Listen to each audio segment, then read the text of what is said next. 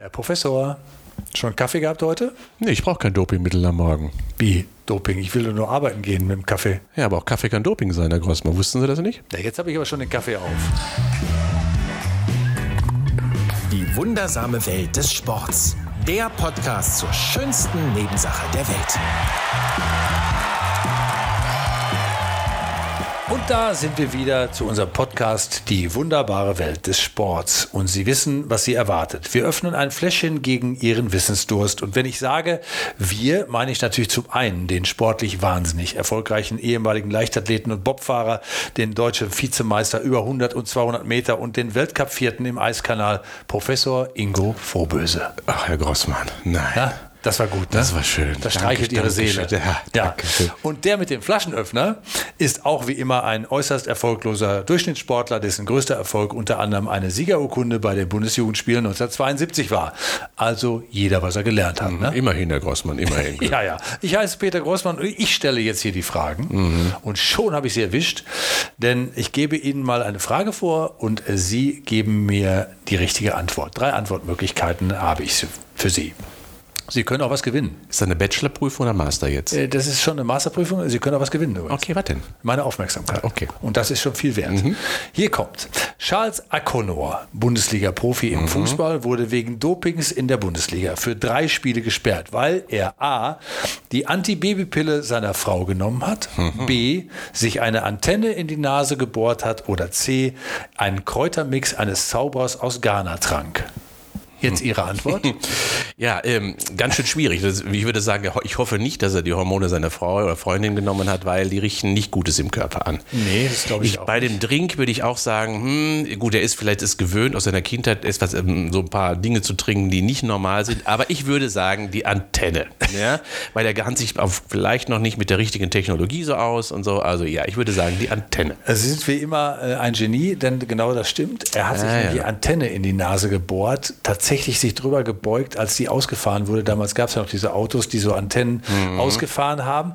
Da hat er sich die Nase verletzt, hat ein blutstillendes Mittel genommen und das stand auf der Dopingliste und deswegen wurde er in der Bundesliga gesperrt. Und das ist ja auch unser Thema. Das ist ja quasi auch fast Alltagsdoping gewesen Mhm. Ja. bei Charles Akonor.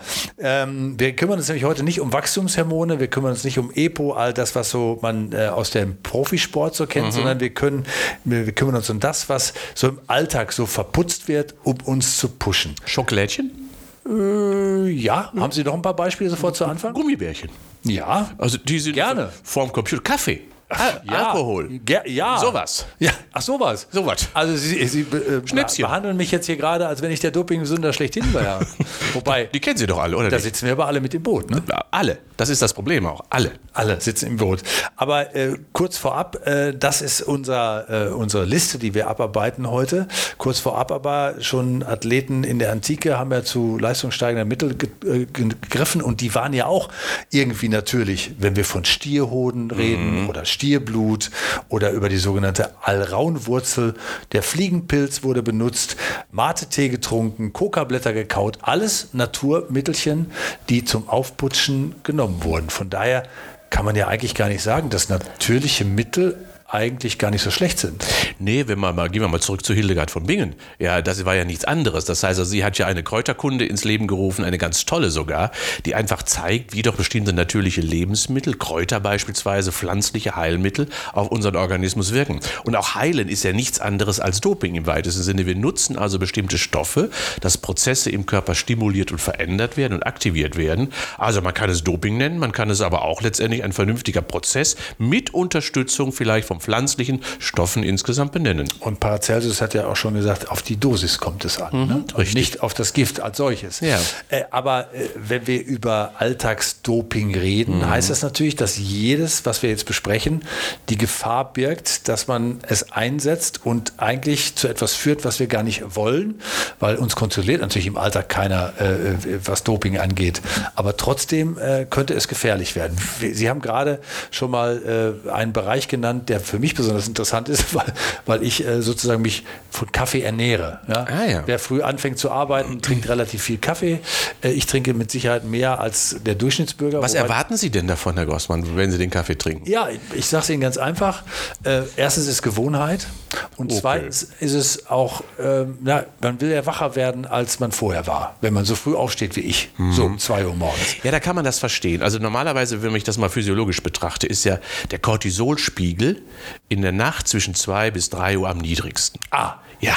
Und Also da macht's steht- da Sinn? Da macht es Sinn. Insbesondere dessen, weil äh, ansonsten ohne Cortisolspiegel stehen wir auch morgens nicht auf. Aber da er in der Situation, wenn Sie aufstehen müssen, so niedrig ist, äh, der macht übrigens auch schlechte Laune, äh, wenn der so niedrig ist. Also niemals in der Nacht streiten zwischen zwei und drei. Das macht keinen Sinn. Ja, aber genau da muss man helfen. Und da hilft so ein Käffchen schon. Trinkt man ihn später, wie die meisten Menschen, die sagen so zwischen sechs und sieben und acht, dann ist der Cortisolspiegel aber schon so hoch, dass dann der Kaffee quasi wie ein kleiner Fliegenschiss nur ist im Verhältnis dazu. Der macht uns dann nicht wacher. Ach, und äh, wenn die Leute sagen, ich brauche erstmal einen Kaffee und es ist 7 Uhr morgens, dann brauchen sie den eigentlich gar nicht? Nee, das ist genau das, was Sie beschrieben haben. Es ist ein Ritual. Ja, das ist also dann Gewohnheit. Normalerweise sollte man den Kaffee trinken, dann vielleicht, wenn man normale, normale Zeit aufsteht, vielleicht erst zwischen 10 und 11 oder um 12. Denn dann, wenn der Cortisolspiegel, also wenn wir so ein bisschen wirklich müde werden, dann macht der Kaffee wieder Sinn. Er wirkt ja dann, die Italiener mit ihrem Espresso beispielsweise ja äh, so als zweites Frühstück ungefähr, er wirkt ja nach 30 Minuten, hält so 1,5 bis 2 Stunden an. Das macht dann ein bisschen Sinn, aber direkt ihn morgens zu trinken, das ist erstmal in Begleitung des Cortisolspiegels eher nicht nötig. Was ist Cortisol nochmal? Genau? Cortisol ist ein, ein Stresshormon, also ein Hormon. Wir nennen es Stresshormon, weil es bei bestimmten stressigen Prozessen einfach mehr äh, zutage kommt. Aber es, es sind vielfältige hormonelle Prozesse sind daran geknüpft, wie ich schon mal gesagt habe. Es macht auch gute Laune und lässt uns morgens aus dem Bett überhaupt erst aufstehen. Also ein Aktivierungshormon. Genau, und, und, und aber wenn man Kaffee, wenn man es mal liest, also äh, ist Kaffee ja auch quasi schon mal ein Dopingmittel gewesen, ne? Mhm. wurde ja erst 2004 von der Dopingliste der Weltantidopingagentur gestrichen. Vorher war es ja drauf. Das heißt, es gibt tatsächlich eine, eine, eine, eine, eine Masse von Kaffee, die äh, sozusagen dazu führt, dass man anscheinend etwas besser kann als der andere, der keinen Kaffee getrunken hat. Ja, so muss man das sagen. Die Aufmerksamkeit und Konzentration, darum geht es ja. Die Wachheit. Und die ist ja in vielen Sportarten ganz entscheidend. Wird positiv beeinflusst, zum richtigen Zeitpunkt die richtige Menge Koffein gesetzt zu haben. Und das bedeutet also, ja, wenn man das mal wirklich unter dem Aspekt des Dopings betrachtet, dann ist das eine Alltagsdroge in Form des Dopings. Das kann man richtig beschreiben. Und richtig eingesetzt heißt das, wir bleiben einfach wacher. Der richtige Doper allerdings wird darüber lachen. Der lacht darüber, ja klar. Gut, aber äh, es ist ja so, wie es ist. Wenn man äh, gerade mal die Wirkungsweise, die Sie beschrieben haben, nochmal auf sich wirken lässt, dann heißt es, Sie haben gerade gesagt, äh, nach einer halben Stunde geht's los und dann wirkt das so ein Stündchen anderthalb. Das heißt, man müsste dann schon den nächsten Kaffee trinken und dann noch wieder den nächsten. Also man würde ja den ganzen Tag über Kaffee trinken müssen, wenn man diese Wirkung haben möchte, die es dann aber irgendwann gar nicht mehr gibt. Ne? Ja, da- das ist auch das große Problem des Kaffees, das muss man ganz klar sagen. Man schießt relativ stark hoch ja, und fällt ziemlich schnell wieder runter. So nach 1,5 Stunden ist fast der große Effekt wieder verpufft. Dann greift man zur nächsten Tasse. Deswegen sollte man wirklich überlegen, wenn man das unter dem Aspekt der Wachheit, der Aufmerksamkeit vielleicht mal sieht, immer mal zu Tee zu greifen. Denn Tee, Tee hat eine ganz andere Kurve, eben nicht so hochschießend, es bleibt flacher, die Reaktion, aber sie bleibt viel länger erhalten, nämlich bis zu vier Stunden. Das heißt also, ich komme den ganzen Vormittag wunderbar mit einer großen Tasse Tee, schwarzer Tee, grüner Tee, alle die Tein haben, klar. Und vor allen Dingen macht es mich wach, aber eben dauerhafter. Und das ist das viel Bessere äh, im Vergleich eben zu Kaffee, wo ich größere Mengen benötige, um eben den Vormittag zu überstehen. Ist der Brite quasi äh, wacher als wir? Ja, der trinkt den aber zum Nachmittagstee. Das heißt, das heißt also, das ist ja der Tea Time ist ja in der Regel am, am Nachmittag. Das heißt also, ja, wir sollten die Ostfriesen, die machen es zum Beispiel gut, ja, weil die ja doch relativ gut auch am Morgen immer so mit dem Ostfriesentee schön über die Runden kommen. Und Boris Johnson sieht, muss ich sagen, auch nicht ausgeschlagen aus. Nein. wenn, er, wenn er so mit seinen Zottelhaaren äh, vor dem Parlament steht. Okay, also äh, Kaffee trinken ähm, kann auch schaden eigentlich? Na, sagen wir so. Äh, erstmal hat hat man ja früher immer gedacht, es ist äh, flüssigkeitsraubend. Das heißt, es dehydriert. Und in der Tat ist es so, dass Kaffee natürlich Stoffwechselprozesse aktiviert, sonst wäre er nicht so erfolgreich. Aber dehydrierend wirkt es quasi, weil der Körper sich auch daran gewöhnt. Die Dosis muss man ja leider auch hier immer höher schrauben, äh, um Belohnung zu erfahren. So bis zu fünf Tassen Kaffee, mal so fünf kleine Pötte. Da ist das wirklich kein Problem.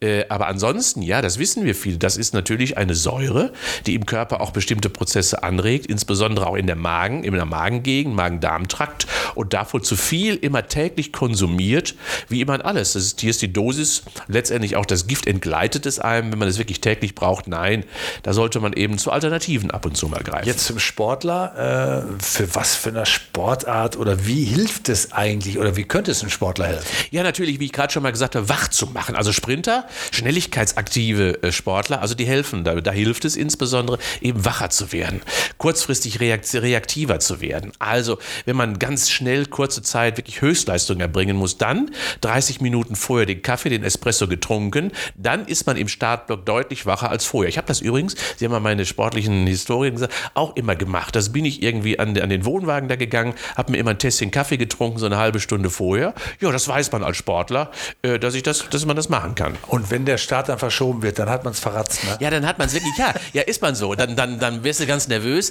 Ja, und dieses ist auch das Problem. Es hat ja auch Nebenwirkungen. Ja, auch die Nervosität, die Herzfrequenz geht ja höher, gerade wenn man stärkere äh, Kaffeeportionen dann zu sich nimmt, auch häufiger. Man schläft ja unruhiger, das wissen wir ja. Also es ist eben nicht nur positiv aufgrund der, ja, der nervösen Stimulation, die daraus resultiert. Und ich könnte mir auch vorstellen, dass äh, es gibt ja auch unterschiedliche Biorhythmiktypen. Mhm. Es gibt ja die Schnarchnasen äh, oder die, die morgens sowieso schon fit sind. Mhm. Da muss man auch drauf achten, ne? weil, weil, weil man kann ja irgendwie, wenn man eh wach ist, braucht man ja eigentlich keinen Kaffee mehr trinken. äh, aber die Schnarchnasen allerdings bräuchten das vielleicht zu bestimmten Zeiten. Ja, und das ist, es gibt ja die Lerchen und Eulen, wie Sie richtigerweise beschrieben haben. Lerchen äh, sind eben deutlich früher wach und das differenziert ungefähr um bis zu vier Stunden. Das heißt also vom Normotyp. Der Normotyp steht vielleicht um 7 Uhr auf, dann ist die Lerche schon um 5 Uhr relativ quietschfidel. Aber die, äh, die Eule, die, wenn die um 9 Uhr dann aus dem Bett kräuft, die ist natürlich dann immer noch nicht wach. Die braucht den Kaffee, ja, wenn man gegen seinen Biorhythmus agiert ja. und der Cortisolspiegel eben noch nicht so hoch ist, dann kann es wiederum helfen. Gäbe es denn andere gute Mittel, sich unter Stress zu setzen und das Cortisol zu aktivieren? ja, ja Sie, Sie, sagen das schon. Stress ist natürlich einer der wunderbaren Indikatoren, also Aufregen. Ja, ähm, das ist da genau das, was man braucht. Autofahren im Stau, das ist genau das, ah, was man dann braucht. Also das morgens ist, auf die Autobahn. Genau, in Stau gestanden und aufgeregt, ah. Zeitdruck, das bringt alles in die Höhe. Da wird man nicht mehr müde, braucht man noch keinen Kaffee mehr. Oder aufstehen und direkt ins unaufgeräumte Kinderzimmer. Oh, oh ja. Das ist ja, also, ja, super. Das so einfach ist das. Sehr gute Tipps hier, mhm. die Sie heute mhm. uns hier bieten, Herr Professor. Aber die, äh, der Kaffee ähm, und den Tee, den haben wir jetzt gemerkt, also das hält längerfristiger, mhm. das finde ich auch spannend, äh, äh, könnte man in den täglichen, ins ja. tägliche Leben richtig einbauen. Kommen wir zu anderen äh, Mitteln, die auch eingesetzt werden, um sich ja, wach zu halten. Nikotin ist mhm. ja auch ein, so ein Beispiel. Also der klassische Raucher, der ja auch denkt, ohne dass ich jetzt eine Kippe rauche, äh, kann ich gar nicht mehr. Ich muss erstmal erstens wach werden oder ruhig werden. Es gibt ja so die Typen, die auch mhm. äh, äh verschiedene Rauchtypen. Aber auch da ist äh, die, die, Einsatzmöglichkeit begrenzt. Ne? Ja, ähm, das ist auch Ritualisierung natürlich. Das heißt also, man, man wird nervös, wenn man es nicht hat, nicht gemacht hat, weil man es gelernt hat. Äh, und so ist das so, so ticken wir ja auch. Das ist ja viel Psychologie. Das heißt, die einen greifen, zum, die einen greifen zur Schokolade, die anderen zur Zigarette, wenn sie nervös sind beispielsweise, weil sie das beruhigt, weil es eine Rituale, eine rituelle Handlung quasi ist. Das steckt dahinter. Ansonsten muss man wirklich sagen, äh, ist das Nikotin natürlich gefäßverengend. Es wirkt gefäßverengend und verspannt eher, als dass es entspannt. Äh, denn Gefäßverengung heißt ja immer auch weniger Durchblutung. Und das bedeutet also weniger Versorgung. Und das heißt, die Leute, die es nutzen, um äh, um sich zu entspannen, um sich zu beruhigen, äh, machen das aber eigentlich gar nicht. Sie denken es aber. Hm, so, die betrügen sie. Sie hauen sich quasi übers Ohr. Denn, denn die Stressoren sind natürlich deutlich größer, wenn, wenn wir eine Blutarmut im weitesten Sinne dann vorfinden. Und die finden sich, an, die findet sich wieder an bestimmten Gefäßen insbesondere. Merkt man ja auch, ich bin mir sicher, dass Raucher da oft schon drüber auch Kenntnisse besitzen, dass die Gefäßverengung eben dann sogar zur Dusseligkeit so ein bisschen führt. Ja, Gefäßeverengung heißt bei weitem nicht Entspannung, sondern eher Stress für den Organismus. Äh, äh, Rauchen bedeutet natürlich auch äh, die Gesundheit schädigen auf die Dauer, was äh, erstaunlicherweise natürlich nicht immer für jeden gilt. Mhm. Äh, es gibt ja Raucher, die werden über 90, es gibt Raucher, die sterben schon mit 40 äh, an Lungenkrebs. Das ist ja auch eine Disposition, die da eine mhm. Rolle spielt. Man weiß ja auch nie genau, aber es sind ja auch die Ausnahmen, die ganz alt werden, obwohl sie viel geraucht haben. Aber jetzt nochmal zur Masterfrage. Es gibt ja viele Sportler, die geraucht haben. Es gibt ja in den 70er, 80er Jahren, haben, ganze Fußballprofis haben geraucht. Äh, ich weiß, dass, äh, dass äh, Jürgen Hinksen zum Beispiel als Zehnkämpfer geraucht hat. Damals haben alle Zehnkämpfer irgendwie geraucht. Ist ja eine interessante Botschaft, die gesendet wird. Es muss ja möglich sein, Leistungssport zu betreiben und trotzdem zu rauchen. Ne? Das ist es auch natürlich. Es kommt auf die Sportart an. Das heißt, im Ausdauersportbereich würde ich es nicht empfehlen. Warum nicht? Weil natürlich die, die, die Lungen, das Lungenvolumen, das Atemminutenvolumen natürlich hier entscheidend ist für die Leistungsfähigkeit. Und das wird natürlich limitiert, indem ich die Lungenfunktion einfach reduziere. Da kommt ja Teer in die Lunge. Und da müssen Makrophagen, also die Müllabfuhr des Körpers, des Immunsystems, das entsorgen. Äh, aber das gelingt natürlich nicht. Und dementsprechend heißt das ja, für Schnelligkeits-, für Schnellkraftsportler beispielsweise, die putschen sich vielleicht sogar damit auf. Wie ich gerade schon mal beschrieben habe, das sind sehr Stressoren, die daraus resultieren. Und dann so ein Zehnkämpfer oder insbesondere natürlich auch Sprinter oder auch Springer, Hochspringer, Weitspringer. Äh, da kenne ich auch viele, die haben die Zigarette niemals ausgehabt, sondern immer zwischen den, zwischen den Sprüngen nochmal eben schnell eine weggezischt. Carlo Trainer zum Beispiel. Ja, immer noch. Ja, er raucht, glaube ich, immer noch. Ähm, aber er hat es auch genossen und er hat ja auch dazu gestanden. Das fand ich an sich auch gut. Und das war für ihn ja auch seine Philosophie. Er hat es gebraucht und war natürlich trotz allem top leistungsfähig. Mhm. Und, und dennoch bleibt da wie wirklich so ein, so ein eindeutiges Fragezeichen, wenn mhm. man über Sport und Rauchen nachdenkt. Es gibt ja, gibt ja auch Untersuchungen, die beweisen, äh, dass der äh, sportliche Raucher äh, tatsächlich irgendwie besser drauf ist als der unsportliche Nichtraucher. Also da, dass da, da auch irgendwie, äh, dass das immer so 20, 30 Prozent ausmacht, das merkt der Hobbysportler aber er gar nicht, weil er ja gar nicht diese letzten 30 Prozent, äh, die ein Leistungssportler dazu, tatsächlich braucht, ehemals benutzt. Deswegen hat er ja immer das Gefühl, du, ich bin leistungsfähig ja, ja. und kann auch rauchen. Ja klar, gut, man betrügt sich natürlich damit selbst. Aber, aber Sportler, gerade Spitzensportler, stehen ja auch mit beiden Beinen in der Regel im Leben. Das sind auch normale Menschen wie du und ich. Mhm. Und da ist auch das Problem Alkohol und Rauchen natürlich auch auch präsent. So, und schon sind wir beim nächsten Problem. Nämlich dem Alkohol. Oh, je, je. Ja, ja, ja. Wobei äh, auch da ich mich die Frage gestellt habe, okay, dass jetzt ein Leistungssportler trinkt das kommt jetzt selten vor. Ich weiß auch, dass Fußballer gerne in der Halbzeit in den 70er Jahren, habe ich selber gehört, die Geschichten von, von Profis des FC Schalke 04, gerne mal ein Schnäpschen irgendwie in der Kabine, auf der Toilette, ohne dass es der Trainer gemerkt hat. ja, aber das waren natürlich andere Sportzeiten. Der Alkohol selber der muss doch quasi leistungslimitierend wirken, wenn man Sport treibt. Nein, Herr Grossmann, Nein. das ist es eben nicht. Und das ist das Schöne, und natürlich auch am Alkohol. Alkohol kann auch schöne Dinge auslösen. Wissen Sie überhaupt, dass 1968 der erste Dopingfall durch Alkohol hervorgerufen worden ist? Das war ein schwedischer Fünfkämpfer, moderner Fünfkämpfer. Aha. Der hatte vor seinem Schießwettbewerb, denn beim, beim modernen Fünfkampf gehört ja Schießen genau. mit dazu, äh, ein paar Bierchen getrunken, ein paar Pilz, wie man so sagte. Damals war erlaubt 0,5 Promille, man hat das aber damals getestet und leider hatte er 0,81. Das müssen also mehr als zwei Pilzchen gewesen sein. Aha. Und dann hat man die ganze schwedische Mannschaft des Dopings quasi überführt. Bronzemedaille hätten sie damals in Mexiko gewonnen, aberkannt, weil eben unser Herr aus Schweden doch ein bisschen mehr ins Glas geschaut hat. Ja, und jetzt sind wir beim Thema. Also das heißt zum Beispiel eine ruhige Hand zu bekommen, hängt immer von der Dosis des Alkohols ab. Aber wir wissen, die Muskulatur ist schön entspannt, äh, die Gefäße sind schön weit gestellt, also alles läuft gut, nämlich das macht Alkohol und das wirkt sich insbesondere bei Präzisionssportarten positiv aus. Und deswegen ist Alkohol gerade bei Schützen sehr, sehr beliebt gewesen. Mhm sind aber auch, glaube ich, dann teilweise auch Schützen auffällig geworden, weil sie dann so viel Alkohol getrunken haben, dass sie nicht mehr auf ihre eigene Scheibe, sondern auf andere Scheiben geschossen haben ja. und aus dem Verkehr gezogen wurden, weil sie die anderen Kollegen gefährdet haben. Aber äh, klar, beruhigendes Element verstehe ich, aber ähm, ansonsten ist ja äh, Alkohol auch ein Zellgift, äh, ja. das ja natürlich irgendwie auch eine Wirkungsweise hat, die eben letztendlich dem Sport ja widerspricht. Also dementsprechend heißt es auch wirklich, äh, natürlich nicht in den Trainingsphasen. Und hier wurde es auch gemacht in den Wettkampfphasen, um noch ein bisschen mehr ja in der Wettkampfsituation punktuell sich einen Vorteil zu verschaffen. Natürlich darf der Sportler nicht, sollte er nicht unter, dem, unter der Beschränkung, nämlich der regenerativen Prozesse des Trainings, der Effekte, Alkohol regelmäßig trinken. Ja, das ist auch gar keine Frage. Und Und ähm, dieses alkoholfreie Weizen, was ja viele gerne trinken, Ah, ja? das ist ja die Alternative. Ne? Das sagt man so gerne äh, und vor allen Dingen muss man wirklich drauf schauen, ist es überhaupt alkoholfrei?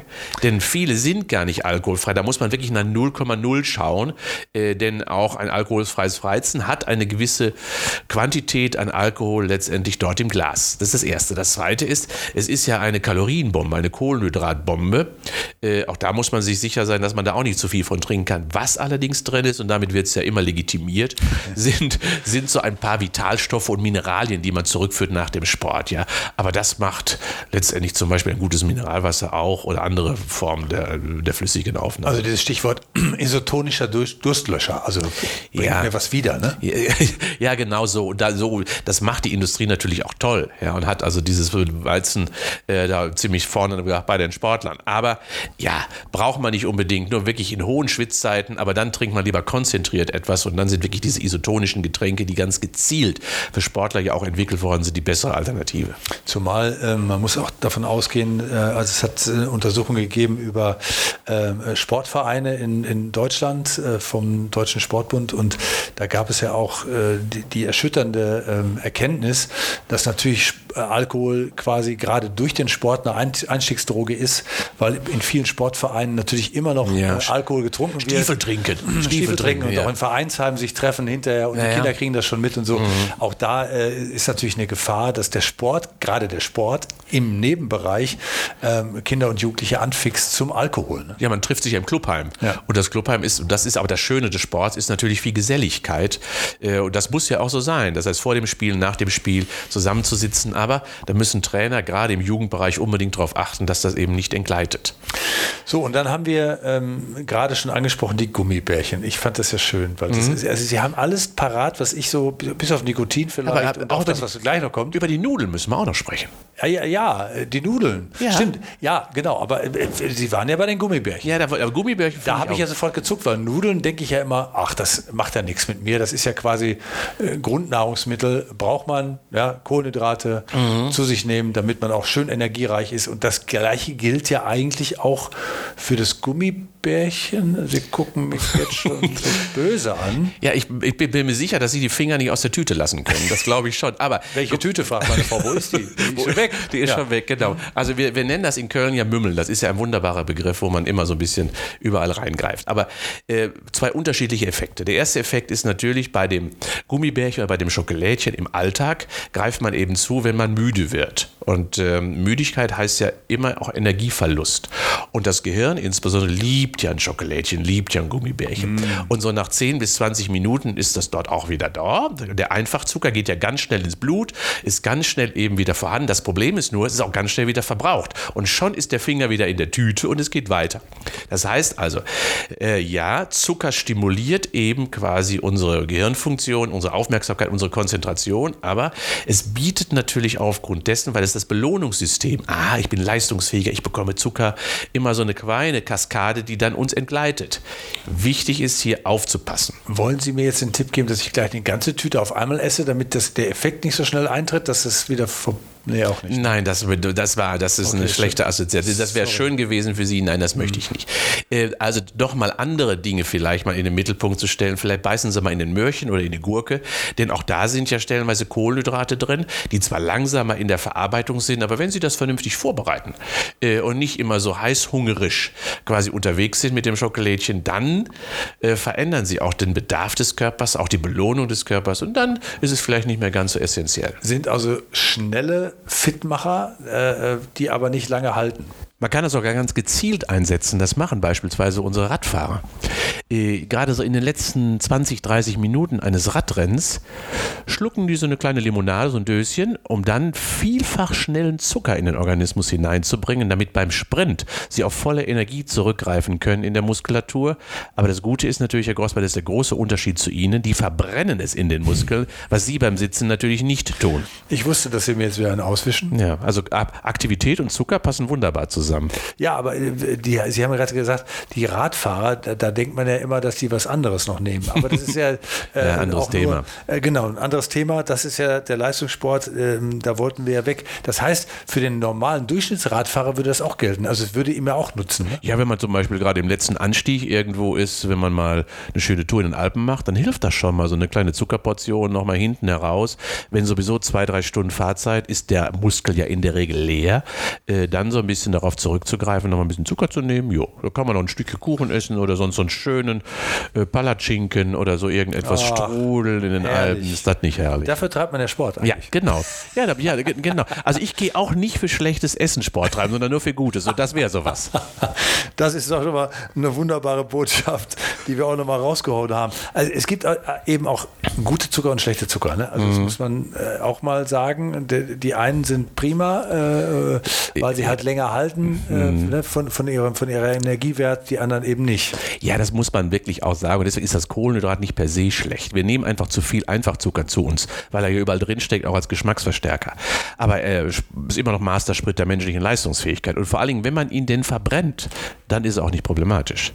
Ja, und äh, manchmal ist es auch erstaunlich, wenn man in die Vergangenheit guckt, was, was Menschen so getrieben haben, äh, um Olympiasieger zu werden. Äh, zum Beispiel Thomas Hicks 2004, St. Louis, die wahnsinnigen Olympischen Spiele 2004, habe ich gesagt, nee, 1904, ne, das ist schon fast die 100 Jahre da verschlammt. Ähm, da gab es zum Beispiel den Amerikaner Fred Lords, der wurde schon von der Präsidententochter Alice Roosevelt zum Sieger erklärt, wurde mhm. aber hinterher dann disqualifiziert, weil er nach 14 Kilometern wegen Krämpfe aufgeben müsste und hat sich mit dem Auto fahren lassen. Sowas konnte passieren äh, 1904, aber Sieger wurde Thomas Hicks, kommt nach drei Stunden und 28 ins Ziel, das finde ich äh, eigentlich großartig für diese Zeit, oh ja. wurde aber von Halluzinationen gepeinigt. Warum? Er hatte tatsächlich nicht trinken können während eines Marathons so richtig und hatte nur mehrfach einen Cocktail zu sich nehmen dürfen aus einem tausendstel Gramm Strychnin, rohen Eiern und mehreren Schlücken Brandy. Wenn man so erfrischt ist, dann kann man auch über die Ziellinie taumeln. ja, und hat bestimmt schmutzige Lieder dabei abgesungen. Ja, ja. aber nur als Beispiel, ja. das wurde auch damals nicht als Doping bezeichnet. Mhm. Äh, Strychnin tatsächlich ist äh, ja auch aufputschend hinterher leider nicht mehr, äh, wird ja dann auch ganz gerne mal als Gift benutzt, um äh, Leute um die Ecke zu bringen. Mhm. Ne? Dann ist es nicht mehr aufputschend. Aber ähm, es gilt ja für alle Dinge, dass sie halt giftig sind, wenn sie halt äh, in, in zu großer äh, Zahl genommen werden. Ja, die Dosis macht das Gift, das haben wir ja schon oft gesagt. Haben wir gerade ne? schon gesagt diesmal, aber damit schließt sich der Kreis nochmal, weil äh, auch Schmerzmittel äh, werfen ja. ja. sozusagen da was rein. Erstens sorgen sie dafür, dass, sie, dass man gar nicht merkt, dass es einem nicht gut geht und zweitens mhm.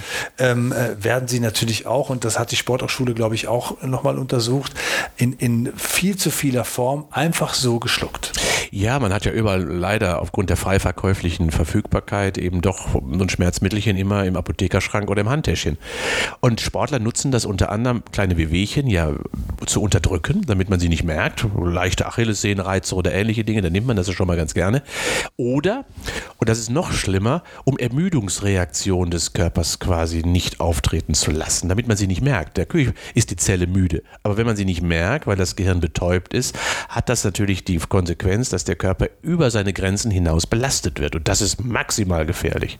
Wenn man jetzt über den Konsum nachdenkt, den schon teilweise Jugendliche in, in Amateurvereinen haben, äh, nicht nur die Spitzenprofis in, mhm. im, im Fußball und in anderen Sportarten, dann müsste einem ja Angst und Bange werden, weil man sich ja tatsächlich daran gewöhnt, etwas, was der Körper, für den Körper ja wichtig ist, eine, einen Schmerz zu unterdrücken, äh, damit man dabei sein kann. Wobei eigentlich, was ist da jetzt wichtig? Warum muss man immer spielen, gewinnen, auch als Amateursportler? Richtig. Das heißt also, diese Medikalisierung der Gesellschaft, immer leistungsfähig sein zu wollen oder zu müssen und dabei alle Hilfsmittel zu nehmen, das breitet sich leider immer mehr aus.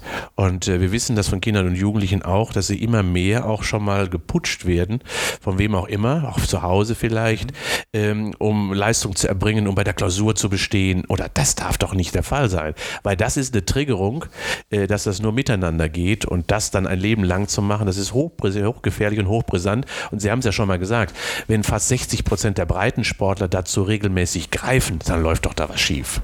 Ähm, wie äh, wirkt denn eigentlich dann so ein Schmerzmittel? Also auch, dass wir das nochmal geklärt haben, auf die Dauer. Äh, was macht das mit einem? Ja, abhängig. Das ist ja das Entscheidende. Das bedeutet also, dass es äh, bestimmte Veränderungen im Körper, insbesondere natürlich auf zentralen Strukturen, wir wissen das ja auch von anderen Mitteln, von Schlafmitteln, von Verdauungsmitteln beispielsweise. Diese Abhängigkeit ist ja das Grundproblem. Und dann immer zu verknüpfen, okay, ich bringe eine Leistung, muss letztendlich und habe es gelernt, eben ein Schmerzmedikament zu nehmen, dann bin ich getriggert und habe Angst, wie mit den rot-weißen Socken von Heide Rosendahl damals. Nein, äh, ich brauche das quasi als mein Ritual, äh, um wirklich auch sicher zu sein, dass die Leistung möglich ist. Äh, und das ist natürlich gefährlich. Es gibt ja viele Biografien von Profifußballern, wo die auch bestätigen, dass es einfach dazugehörte, äh, Ibuprofen einfach so mhm. wegzuschlucken.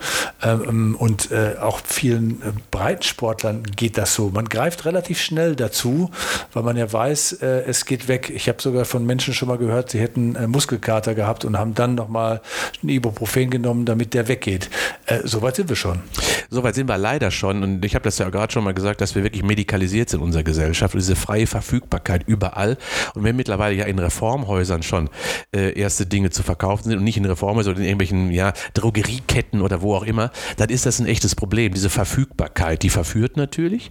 Äh, und wenn ich keine Kompetenz habe im Umgang mit damit, und das lernen wir ja leider nicht, äh, außer in der Familie, dort sollte es gemacht werden. Die Familie sollte da vielleicht, oder der Trainer oder die Trainerin, ein bisschen Aufmerksamkeit als Ersatz für die Familie ein bisschen eingreifen. Ja, das ähm, ist eine Entwicklung, die ich wirklich nicht gerne mag als Dopingmittel quasi tatsächlich zu bezeichnen, weil äh, es ja irgendwie etwas unterdrückt, was ein natürlicher Mechanismus ja, des Körpers ist. Genau so. Ähm, äh, führt das automatisch auch dazu, dass man sagen muss, der, der, der Mensch ist nicht mehr in der Lage, äh, seinen Körper richtig einzuschätzen, hat also quasi den, den, den Kontakt zu sich selber verloren?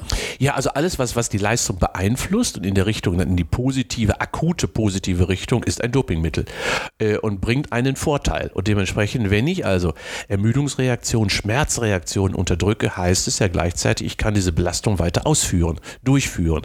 Äh, gehe also über meine eigenen Grenzen, habe meine eigene Limitation, die beachte ich nicht, Wahrnehmungsstörungen im weitesten Sinne, unterdrückt und, äh, und dementsprechend, und das heißt, nee, also das ist wirklich wirklich Doping, weil insbesondere eben ja Wahrnehmungsprozesse und damit Regulationsprozesse des Körpers nicht mehr stattfinden.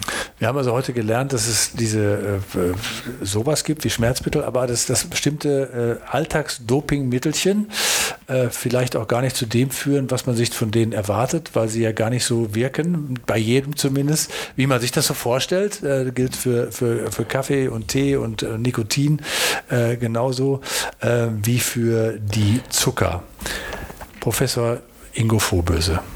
Ich würde Sie ja jetzt auf ein Gummibärchen einladen. Brauche ich aber nicht, weil meine Leistungsfähigkeit besser ist als Ihre und meine Speicher immer noch, trotz unseres Talks, immer noch prall gefüllt sind. So, meinen Sie? Meine ich. Dann weiß ich. eben die Tüte alleine. Essen, hauen Sie rein. Schönen Dank. Bitte.